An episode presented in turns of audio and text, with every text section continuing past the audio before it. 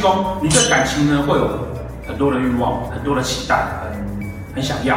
好，那如果贪狼在官禄宫呢，自己对于自己是人生目标要追求有很多期待，然后很想要拥有很好的工作机会，或者是很好的你的工作要能够呃符合你的理想。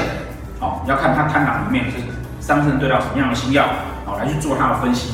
那如果是在财帛宫呢？财帛宫代表的是你对钱财的概念，所以贪狼星在财帛宫的人呢，他就会希望用钱赚钱，他就有很多的想法。贪狼呢在迁移宫，迁移宫代表我们在外面的表现，你在外面会拥有很多很好的资源。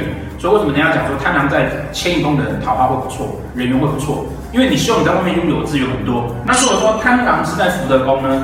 你福德宫代表来财的方式，然后代表你的精神，所以贪狼在福德宫，我们为什么会讲说说你会追求你的精神，